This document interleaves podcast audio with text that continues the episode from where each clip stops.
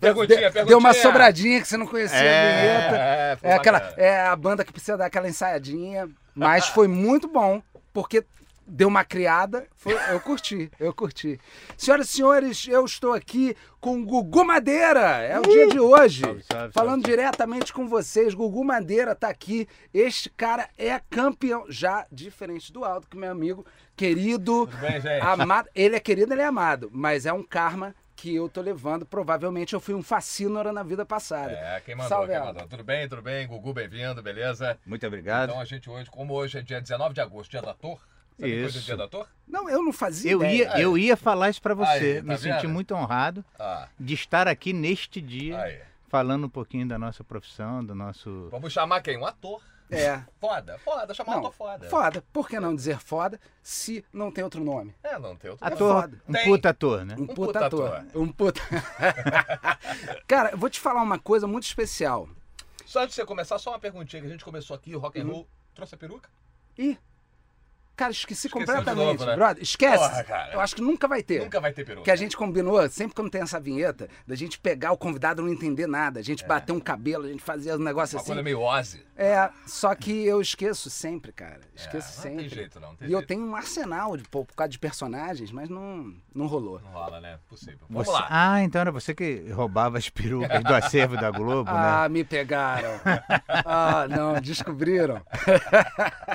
Seguinte, Gugu, vou te falar uma parada muito especial. Você tem muito, muito assim, é, é, vulto na minha carreira, assim. É, é- é impressionante.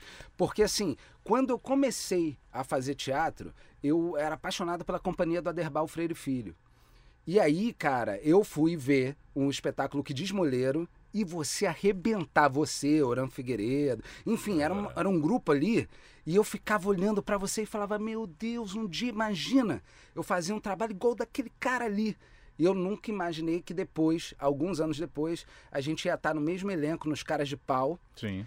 E você me deu uma sorte, porque você pegou uma campanha com a Gisele Bündchen da Sky Sim. e foi gravar em Los Angeles e os seus personagens caíram todos pra mim e eram ótimos. E eu mostrei um puta serviço, eram maravilhosos. E eu pude, não, e, é, eu, eu tinha acabado de entrar, então provavelmente eu ia ter poucas coisas pra fazer, eles iam me testando e de repente caíram todos no meu colo, cara. Eu tenho que te agradecer uma coisa que você nem sabe que você fez por mim. Muito obrigado, Gugu Madeira. Imagino. Léo, Eu lembro exatamente quando você chegou, da admiração que o Lelê, que o Leandro Hassum tinha por você. Eu, eu lembro que o olhinho dele brilhava assim, falava, pô, esse cara é legal. Olha como. Pô, o Lelê para se divertir com o outro colega assim é difícil, né? Que ali é muito em cima dele e tal. Então isso me chamou também muita atenção, assim, o seu brilho, a sua presença quando você chegou, muito forte. E, E aí vocês começaram a namorar, né? é, não, eu deixei isso aí pro- pra outra castra Para, aí. não conta, não conta. Não Queria só te falar uma coisinha do que diz Moleiro, já que você citou. O que diz Moleiro, para quem não sabe, é um romance em cena do Aderbal Freire Filho. O Aderbal desenvolveu um método que teve uma época nos anos 90 que diz ah, o teatro total é o teatro do corpo, não sei o quê. Só que o teatro total não tinha texto, né? tinha luz, tinha movimento, mas não tinha texto. Eu falei, como é total se não tem É. texto? Então vou, vou provar. É porque era em detrimento, porque o teatro antigamente era texto e atores. Aí botava um ator em cena falando um texto, era teatro. Então, para quebrar isso, tirou-se o texto. Aí falou, não, eu quero fazer, eu quero pegar um romance botar ele na íntegra, em cena, e isso não ser chato, isso não ser um ator parado fazendo texto. Eu quero que tenha toda a teatralidade possível, mas com todas as palavras possíveis. Então ele botava na íntegra, com interjeições, com o número do capítulo, com roda nota de pé de página, eh, com todo o sabor que o autor do livro tinha posto ali. O que diz Moleiro já é o segundo da trilogia, né? A primeira foi lá em 91, A Mulher Carioca aos 22 anos, mas que muito pouca gente na época compreendeu, estava ali com a Talvez- capacidade de absorver tudo. Talvez à frente do seu tempo. Era bastante. E, e por ser uma adaptação na íntegra, o Mulher Carioca tinha cinco horas de duração. E não deixava de ser incrível, era uma jornada, uma aventura que você entrava ali. O Moleiro veio 12 anos depois, em 2003. E tinha 4 horas e 20. É, eu, eu me lembro que tinha uma versão que foi é, que era grande, uma estendida. Não, e a gente estreou com virou- 4 horas e 20 e depois, apesar de todo o sucesso, todos os prêmios, existia uma resistência natural das pessoas falar, ah, não vou ficar sentado 4 horas e 20, como Que é- se não fosse aguentar. Mas era maravilhoso o Sim. tempo passado. Aí a gente via. fez uma experiência, diminuiu para 3 horas, 2 horas e Mais 40. tranquilo. É, Mas, de qualquer forma, tem gente que não ia assistir. Bom, não importa. Mas o que eu quero falar aqui, que era um espetáculo que a pessoa ia assistir 4 horas, Aham. ela ia de novo. O meu irmão viu 10 vezes. É, eu, eu fui esse, cara, É. que vi As dez pessoas vezes. iam ver várias vezes. As pessoas saíam a cada hora de espetáculo, a pessoa ficava mais leve, mais louca. Eu lembro do primeiro intervalo, assim, uma velha cair no chão de tanto rir. E tem uma experiência de pessoas que, assim, cara, esse espetáculo marcou a minha vida. Esse espetáculo foi um divisor de águas. Eu estava agora fazendo uma série, depois a gente vai falar sobre isso, lá em Portugal, a primeira série da Netflix para Portugal. Estou no camarim e falando sobre o Sesc. E aí um ator que estava na série falou: Ah, eu tive no Brasil e fui assistir alguns espetáculos no Sesc. Gostei muito, tinha, inclusive um me marcou muito. E falou, o que diz Moleiro. Aí eu falei, não acredito. Cara, que maneiro. Eu falei, eu fazia. Ele olhou pra minha cara, aí eu mostrei foto assim. Ele, tipo, foi um encontro, assim, surreal. Porque eu fui referência, o cara lembrava disso. Fazem quantos anos isso? Ah, cara, bastante. São 17, bastante. 18 anos. É, é louco isso, né? É louco. É. To- e É impressionante. Gugu, eu acho que você é o cara que mais trabalha que eu conheço. Você sai de uma coisa, entra na outra, sai de uma coisa, entra na outra. Eu tô, tô louco? Não, não, não. Não é isso, Aldo? Exatamente, exatamente. A gente tá sempre. Onde eu, eu, eu mudo o canal, eu vejo o Gugu. É. Eu falo, ué, Gugu ali. Caraca. É- e é louco isso. Eu não sei. Que agenda é essa, cara? Como é que você consegue fazer isso tudo? Chama Filhos. Ah, filhos e o sobrenome é Filhos Boleto. É, Filhos Boletos. Eu fiz umas anotações de coisas aqui que, que assim, que talvez as pessoas procurem e não achem, porque são coisas muito recentes. Você tá na, na novela agora, depois de quanto tempo parado? Sabe que eu tava falando aqui, que o ápice de toda a tua é fazer uma novela na Globo. Pelo menos É. meu pai e minha mãe acham isso até hoje, Sim. né? Eu, mundo eu com pergunta isso, né? 35 anos de carreira, estou fazendo minha primeira novela na Globo. A novela estreava dia 20 de março. A culpa da pandemia é minha. Aí. Eu sou o culpado, gente. Eu quero pedir desculpas publicamente. Não tem nada a ver com A os novela, chineses, a novela ia estrear. minha. A novela ia estrear. Finalmente vou chegar no meu ápice. Personagem bom numa novela, uma novela com o Celton Mello, né? Com, com um elenco incrível, Mariana Chimene, Letícia época, Sabatella. Não, produção, né? Super cinema, super. Você faz uma Marilda da Dani. Barros, não é isso? Faça um É, núcleo, é um núcleo- popular engraçado, é, que vai virar legal. muita coisa. Depois eu vou falar mais sobre a novela aqui. Mas eu quero só dizer que a culpa é minha. Que quando eu tava chegando lá, tiraram. Que bom, eu achava que a culpa era minha. Eu Então, achava que a culpa era minha. Cara, eu acho, acho que todo mundo tem um pouco essa sensação. A culpa é de vocês A aí. culpa é do Argola, a culpa é do... A culpa é, é- é sua que tá A assistindo. culpa é dos anti-Flamengo, né? Que o Flamengo vinha pra atropelar todo mundo em 2020, meu. É. Veio a pandemia.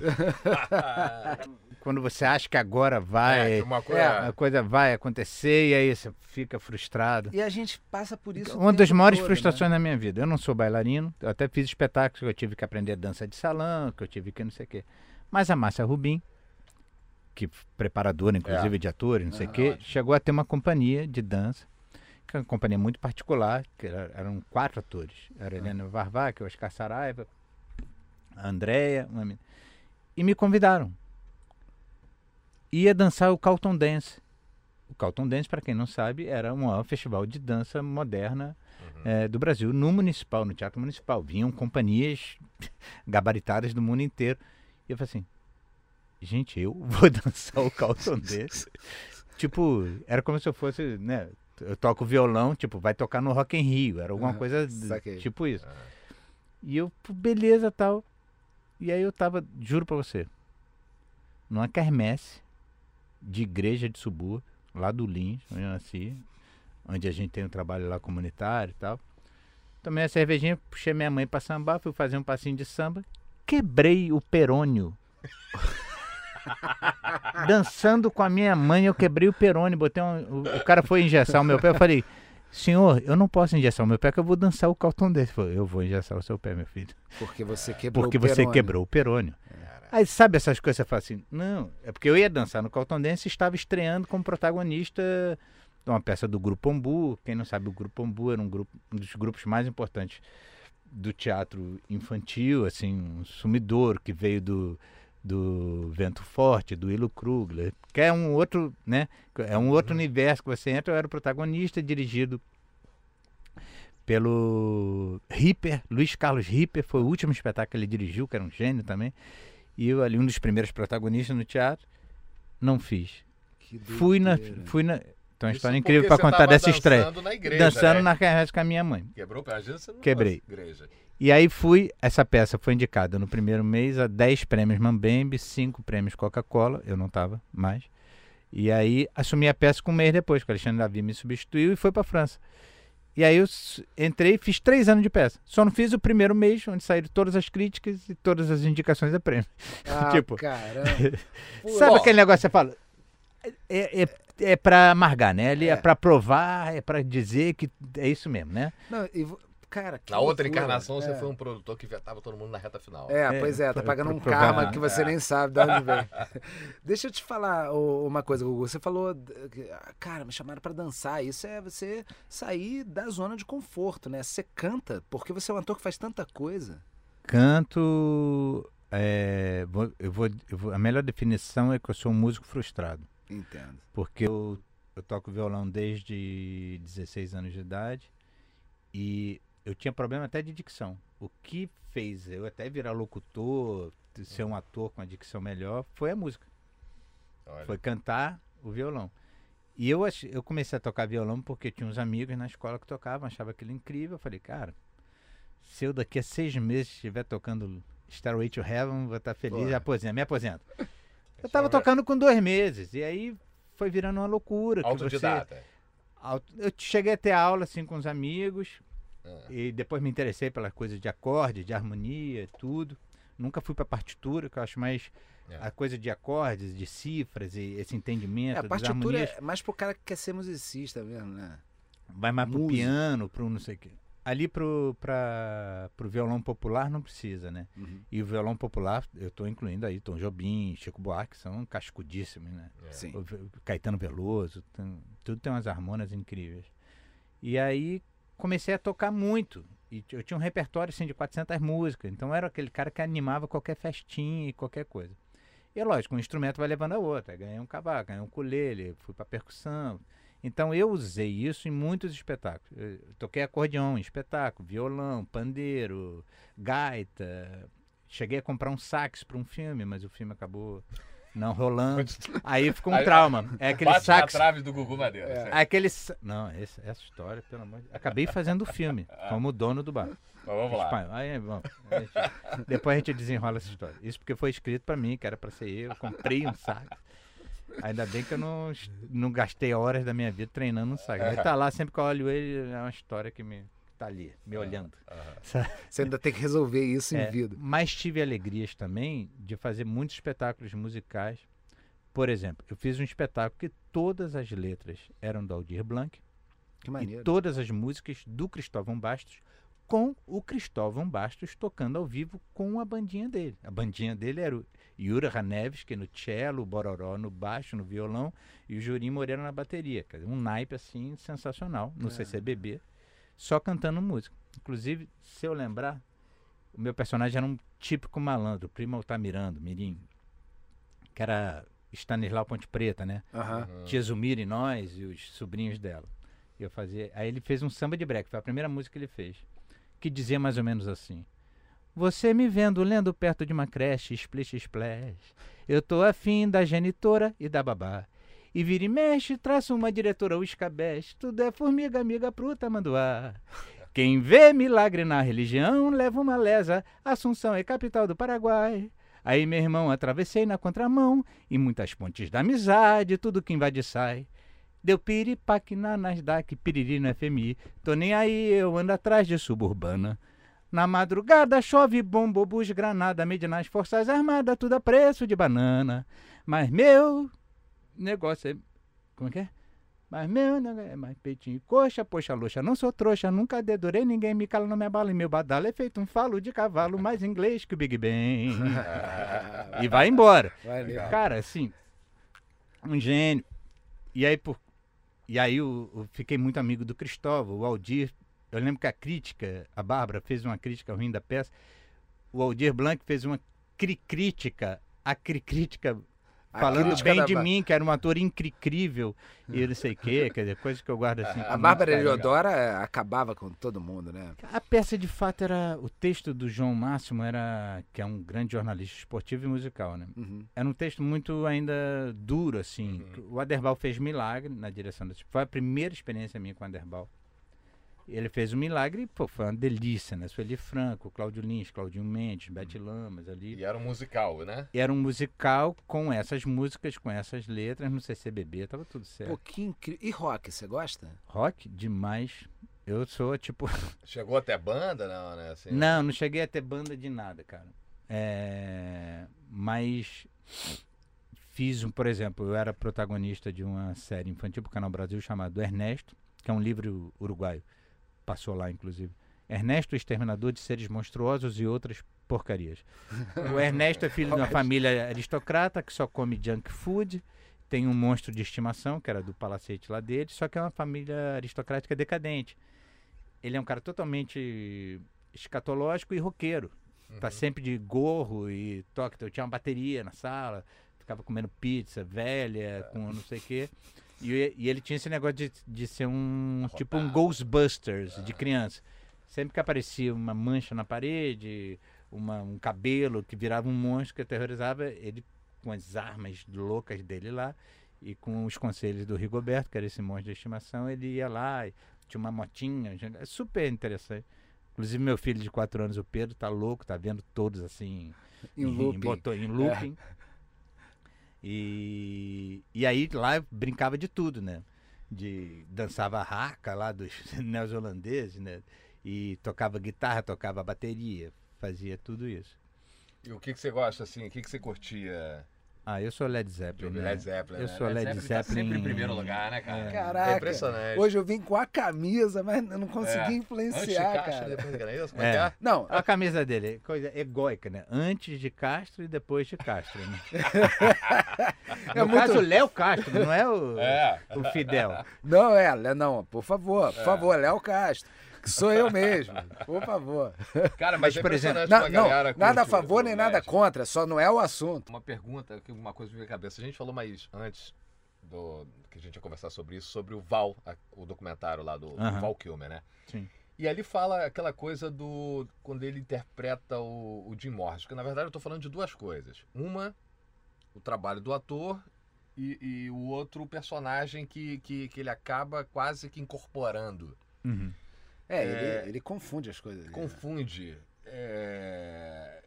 O que, que, que, que que você acha disso? Você acha que é uma quase uma esquizofrenia do cara de, de, de, de fazer um. Tipo assim, ó, eu tenho uma, uma banda, por exemplo, você te chamam pra fazer o Robert Plant. Uhum. Você acha que, que- que chega um ponto de pirar?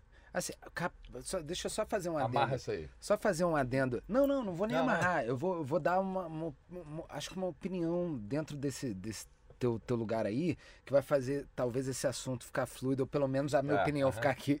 Que é o seguinte: o Jim Morrison era, era um cara tão interessante que a partir do momento que você recebe a possibilidade de fazer o Jim Morrison, você tem vontade de ser, ser o ele, cara, né? Eu acho que eu acho que não sei se é uma esquizofrenia ou se é uma vontade latente de, de, de De ser um Caraca, astro do rock. Ser aquilo, é, de ser um astro do rock. Exatamente. Quem não quer ser um astro do rock, entendeu?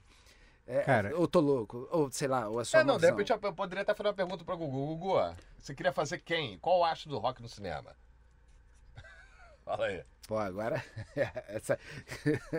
Desenvolveu. Cara, o, Bob Dylan deve ser interessantíssimo, né? Pelo histórico dele. Acho que É. tem alguns. Alguns. Mas eu, eu gosto assim. dos tortos, assim. Eu, eu prefiro. O, Kurt o- Cobain. o- Uma galera estranha, assim. O Kurt Cobain tem uma história complicada, interessante. É, aqui no Brasil, por exemplo, eu, eu seria mais o Gil do que o Caetano, sabe? Eu acho o Gil, o Gil mais complexo, assim. O Gil é uma loucura, né? É. o cara que foi fazer. Ele fez, uma, ele fez o Filho Gigante na Índia. Ele trabalhou com a família do, do, do Bob Marley na Jamaica. Ele gravou com músicos experimentais em Oslo, na Noruega. Ele, É. ele foi ministro da cultura, ele foi vereador em Salvador. Ele, ele, facetas, ele né? botou guitarra elétrica na, na MPB, ele, né, ele tem muitas facetas de É. tudo assim. Ele fez forró, ele tocava acordeon, ele começou com acordeon, ou seja, acho mais rico, mais interessante. Hum. É, mas falando sobre o, Os problemáticos Val- sempre o Val- seduzem mais. né? é, eu acho que essa coisa de mergulhar. Eu, por exemplo, eu lembro quando eu fui fazer o crime time lá, o negócio de violência, minha mulher estava grávida. Eu perguntei, será que eu quero me envolver com tanta violência nesse momento? E é tão engraçado. Você vai lá, faz o negócio todo e sai leve. Então eu não levo para casa. Uhum. Eu acabei de filmar, acabou de estrear uma série que eu fiz, Colônia, sobre o Hospital Colônia em Barbacena, que foi um tipo de campo de concentração no Brasil. Morreram mais de 50 mil pessoas. Foi pra Canal Brasil? Canal Brasil. E vai virar longa também. Tá na Globoplay para quem quiser. É uma série impressionante, fortíssima. A gente não tinha dinheiro, era uma produção muito enxuta. Só tava ali quem queria estar ali. O cachê era baixo, tinha poucos profissionais, não tinha camareiro, você se vestia, não tinha. Os Era figurantes um ficavam cinema juntos. de guerrilha mesmo. Cinema né? de guerrilha, É. mas a gente queria contar aquela história. Cara, eu nunca fui num set tão afetuoso, com tanta festa. E não tinha nada a ver com desrespeito àquilo. É que a gente fazia, entregava tudo ali e depois saía. Depois Claro. abandonava Agora, isso, né? Já trabalhei com atores que, por exemplo, o personagem é chato, insuportável. E o cara ficava chato, insuportável no set, É. 100% do tempo, É. porque isso era importante pra ele. Eu, modéstia à parte, acho chatíssimo. Mas eu respeito, cada um tem uma onda, irmão, Uhum. juro. Uhum. Se você é um cara que quer, sei lá, eu lembro muito o Peter Brook, que é aquele diretor de teatro inglês, que tem uma Aham. sede na França, que tem atores do Japão, da África, de um monte de lugar. E eu fui aluno do Sotigui Koyate, que é o ator africano deles, da Burkina Faso e tal, que tem uma cultura que é. Eles concentram dançando e cantando. É. Quando ele chegou lá, ficava o japonês num cantinho em silêncio, o outro meditando, o outro sei o quê. E ele assim, gente, nós vamos entrar em cena. A gente não vai fazer nada junto? Vamos lá, pô. Vamos, Levanta Não- aí. Vamos, vamos, No- vamos se olhar? to play, jouer, É. né? Qualquer coisa, vamos brincar? E te- Cada um tem uma onda ali, né? Mas eu sou muito mais dessa onda do vamos brincar, vamos, vamos trocar, vamos. A gente faz uma arte coletiva, né? Eu, por exemplo, eu era desenhista. Eu sempre achei que ia ser desenhista na minha vida. Antes de tocar violão, antes de virar ator. E então cheguei a entrar em faculdade de desenho. Mas eu sou um cara coletivo. A, a possibilidade de trabalhar sozinho é um negócio que. Eu falei, não, cara, não aguento. Eu também Fazer tenho um isso. monólogo te apavora. Não tenho vontade. É, né? Não, Não, engraçado. tenho vontade. Lógico que assim, eu entendo que o monólogo você tem sua equipe, Aham. você Sim, mas na vai hora encontrar do, a sua da- equipe, do vai- jogo, você tá e vai- sozinho. você né? vai estar com a plateia também e Não, tal. é, Mas não é uma que- coisa que me seduz é, muito. Olhar pro É. lado, olhar pro outro, tá sozinho. Ah, é eu estranho, gosto, né? eu gosto de Mas, por colega, exemplo, cara. Eu, eu como... Tá falando de atores, eu admiro ator, eu gosto de ator. Aham. Dia do ator, parabéns, meus amigos. Referências, parabéns, meus amigos. Parabéns, Parabéns, parabéns, parabéns, parabens, parabéns aqui. Parabéns, querido, parabéns. Não, de Parabéns. verdade. Não, Não, Mas mas é é verdade, é verdade. Não, eu acho muito maneiro. Eu tenho vontade de fazer eu um torço, monólogo. eu torço pelos colegas, eu quero te. Eu fico, cara, Cara, que, que beleza", maneiro, é. Sabe? Não, eu tenho vontade de fazer um monólogo, porque eu entendo que quando eu tô no palco, eu, eu, tô, eu tô com a plateia, a plateia tá comigo, eu não me sinto só em cena. Eu acho que qualquer respiração que eles estão dando, eles estão contracenando comigo, qualquer coisa que eles fazem. Uhum. Mas eu entendo que o teatro de grupo é muito mais maneiro de se fazer, É. né? Sim. É É muito mais maneiro, muito mais maneiro. E, e, e, e assim, então eu entendo isso que você falou de, de cara, querer o outro, né? É, é gostoso mesmo. Porque cada um tem um elemento que É. deixa aquilo um pouco mais rico, né? Eu vou falar um negócio agora também, que parece que eu vou estar, tipo, parece um autoelogio e tal. Não, não é, tá? Não, e se for também tá tudo certo. Não, porque eu sou, eu sou um cara que. Just, eu tenho esse pensamento mais aberto, assim. Eu sou um cara que tem uma visão sobre o todo, assim. Então. E como eu já fui elenco de apoio, já fui participação pequena, já fui em papel médio, eu, eu sei a dor e a alegria de cada um deles. E quando eu virei protagonista, eu tinha esse olhar sobre o outro. Quando o cara ia lá para falar uma frase, de estender o tapete para ele. Ou quando chegava uma pessoa que se sentia muito responsável, que tinha que resultar ali, eu ia e o diretor não sabia acessar, era eu que ia lá acessar. Era eu que. Cansei de ver folquista vir me, me pedir agradecer, porque eu avisava: Ó, eu vou mudar aqui, vai, vai dançar teu foco. Aí o cara falou, caralho, o cara tá falando comigo isso, tá me preparando. Continuista, eu já avisava. Quer dizer, eu tenho um olhar sobre a equipe, sobre a luz, sobre o, o caminho de todos. Agora mesmo na pandemia, fiz curso de assistente de direção, fiz curso de roteiro, fiz curso de fotografia, fiz curso de edição. Não que eu queira virar nada disso, mas eu vou me inteirando mais, vou aprendendo mais sobre o todo para poder me inserir melhor.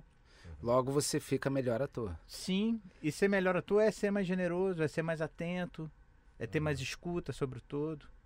É não, a gente tem um negocinho, É né? entender esse mecanismo todo. A gente depende muito do nosso ego. Uhum. Depende, a gente lida com ele, atua com ele, né? É. Mas a gente tem que saber também pegar ele e botar ele do ladinho assim, né? Dar uma Domar, raçãozinha domar, pra ele, domar. ali, Adestrar o ego. quietinho. Então assim, faz parte, né? Não, e isso, esse carinho com quem tá chegando é muito importante, né, cara? Isso, isso muda a, a vida da pessoa. É. Isso e a reverência com os que estão aí há mais tempo também, Também. né? Com O respeito a certeza, esse. com certeza. É saber Mas- o seu mas lugar, assim, né, cara? O ator Você o seu que- lugar, você sendo grande Você ou que entrou no pequeno. Zorro, eu lembro que eu tava. Logo que eu entrei no Zorro, tinha uma coisa que estavam lá, né? De repente entrei no camarim, tava o Sargento Pincel, o Roberto Guilherme, né? É. O Tony Tornado, o, o Barrozinho, o. o As lendas. as lendas, o Santa Cruz e. Gente, o Antônio Pedro. Eu falei, cara, as lendas todas. Teve um dia que a gente foi filmar e o, Sargento Pincel começou a passar mal. E ele não estava conseguindo dar o texto direito, não sei o quê. E eu saquei isso, fui lá, não, peraí, Roberto. Não, peraí. Aí chamei a produção, chamei não sei o quê, parará. Você tem que ver isso, né? Se não, parou, não tem o menor problema. Você vai fazer. Tipo, o mínimo, né? Sim, É o mínimo. sim. Ele o, a- ele o material é nunca- humano, né? O ele material- nunca esqueceu. Ele fez questão de, de me elogiar coletivamente na presença dos diretores, não sei o quê, numa reunião que teve. E eu falei, gente, pelo amor de Deus, isso é o mínimo É, que a gente tem que fazer, claro. sabe? Não, é, a gente, a- a- o nosso material é humano, né? Então a gente tem que ter isso, tanto para uma situação dessa, quanto para quem está chegando e está inseguro e, e precisa de um, ó, vamos lá, vai dar tudo certo. E a gente tá Às levando vezes isso é uma agora- fala que muda tudo. E a gente tá entendeu? levando isso às últimas consequências agora na pandemia, né? Com os protocolos. A pessoa ficou gripada mesmo, parou, vai para casa, descansa. É. Vai cair a produtividade, vamos cancelar um estúdio inteiro, mas é o que é. É. Uhum. A gente não tá brincando com isso. É. Entendeu? Isso. Engraçado isso que eu falei. Ah, primeira novela, mas. Eu dei sorte, na verdade, que eu tô fazendo uma novela humana. Uhum. Porque. Preocupada, preocupada. Mais lento. De- Quase dois anos, cara. Eu tô fazendo novela há quase dois anos. Sabe? É outro ritmo, É, né? é uma novela mais cuidadoso, mais trabalhoso, com as angústias todas que teve no início, mas, cara, a gente teve um tempo maior, teve um cuidado maior, é até um tempo de convivência, de amadurecimento da coisa. Isso foi incrível, assim, o lado bom da coisa, sabe? Você sabe que eu vou, eu vou te fazer uma pergunta que tem o estofo do, do rock, é, mas na verdade, é, e, e não tem a ver com vaidade, tem a ver com o que, que você acha que seria legal. Mas eu vou te fazer é, essa pergunta. O nosso assunto já descambou, já foi para outro lado, só que eu queria, eu queria manter essa pergunta, que é o que que você, como uma estrela do rock, colocaria no seu camarim, exigiria, faria de exigência? E aí, não, é, é o seu gosto, não precisa ser nada vaidoso. É uma coisa que, assim, pra você é importante. Uma estrela do rock. Ou como ator de cinema renomado, que você eh, cada vez vai ficando um pouco mais. Cara, e aí, de repente, você vira Com o. Anthony Hopkins. E, Ah, eu acho que de repente querer uma, uma caixa de som, música, porque eu não ia querer tocar no camarim, né? Enqu- Enquanto eu me preparo, tá me inspirando, provavelmente com outros, não comigo, ficar ouvindo a minha música, eu ia querer ficar ouvindo outras coisas que me inspirassem. Provavelmente isso. Eu esqueci de falar, né, cara? Eu, eu fiz uma, uma peça que era a direção musical do Branco Melo e depois fiz um filme com o Paulo Miklos. Então, tipo, é muito louco pra mim, aquele menino do subúrbio, que de repente tem uns titãs amigos, sabe? São meus amiguinhos, que curtem minhas fotos no Instagram. Eu fico assim, caraca, cara, eu não tô acreditando nisso. é doido, é É doido. doido, cara. É doido, eu também não acreditaria, não. E, É. caraca, Cara, é, se de repente você se dá de cara com, né, com seus ídolos, os filhos dos ídolos, né, que estão por aí. Ainda, ainda a gente se belisca um pouco, fala assim, caramba. caramba, tá acontecendo, né? É. Tá acontecendo. E não posso nem dar bandeira, né? Tu fica É, dizer que não, é normal, tipo, normal, normal, normal. Não, não- É. Nem dá, porque a- a- você fala uma coisa e teu rosto É. diz outra, né? Não dá. Mas você sabe, a gente, voltando um pouquinho aqui no Val, nesse, pra quem não viu, o Val é um documentário sobre a vida do Val Kilmer, é, com material que ele filmou, gravou a vida inteira, é, home Sensacional. movies e tal. Tá, no, E que- tá na Amazon. E que- Amazon. o que, que faz dele especial? Porque o Val Kilmer é um ator que fez coisas incríveis, como, sei lá, eu lembro muito do Top Secret, que foi o primeiro filme dele, com uma É. comédia incrível. Incrível. Depois ele fez Top Gun, ele foi o Batman, ele fez um filme com De Niro, com Al Pacino, chamado A- Hit.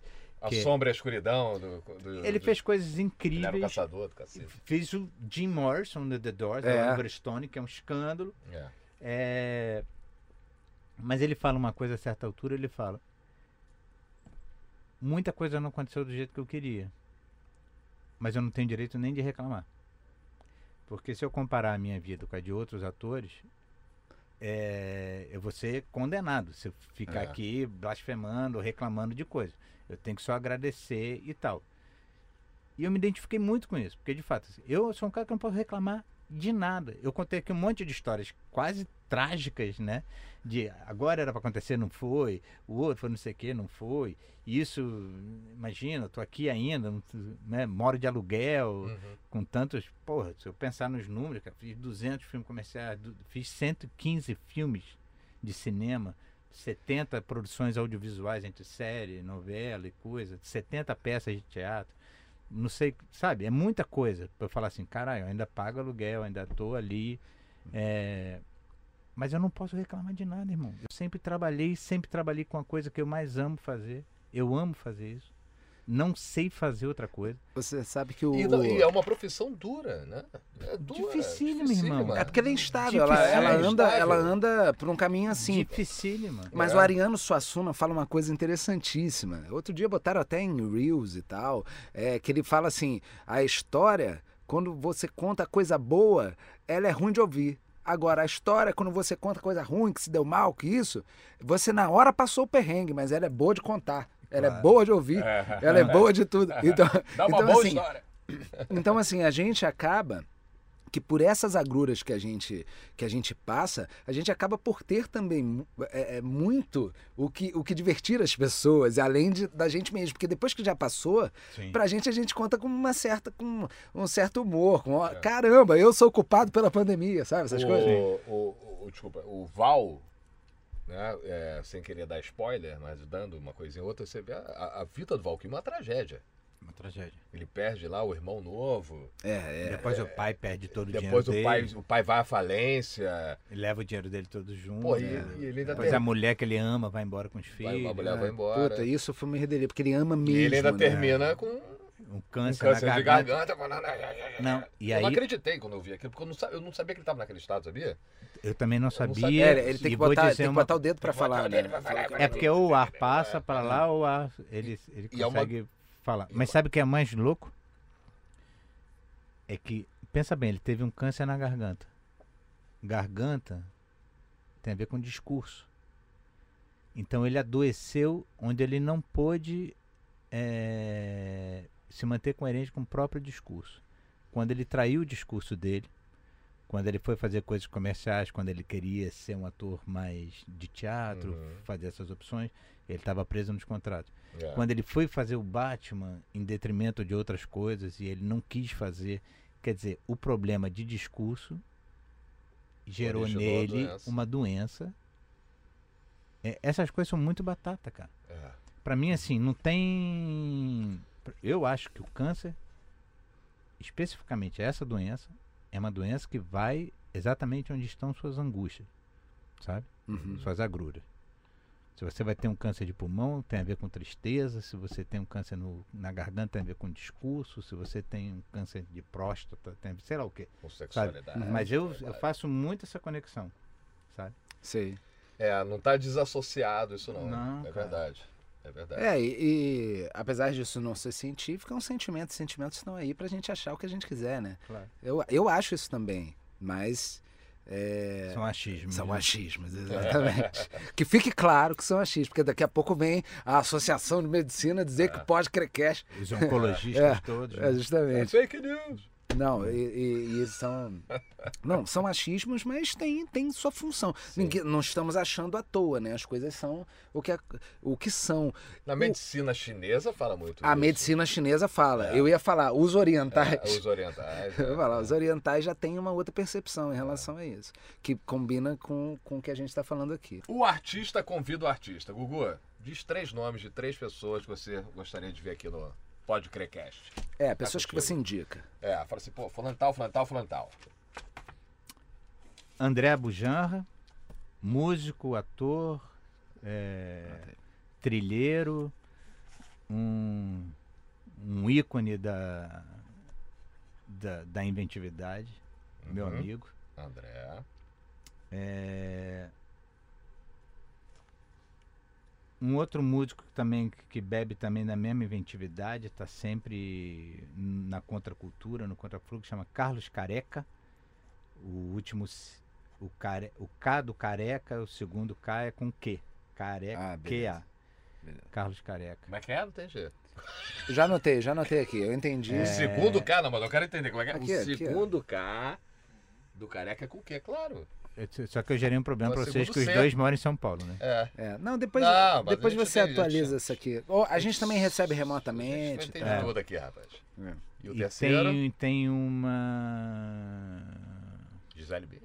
Não, uma atriz, grande atriz, uma grande atriz negra que tem um trabalho musical também fortíssimo, Naruna Costa, Hum, que beleza. faz, que f- eu conheci ela na Colônia, ela é protagonista do Irmandade também, uma série da Netflix, e ela tem um trabalho de música com um grupo chamado Clarianas, que é tipo escandaloso. Legal. Cara, Vamos Gugu. tentar trazer. É, vamos tentar. Gugu, é, é impressionante como, como a gente podia ficar aqui dias falando sobre isso. Não é verdade?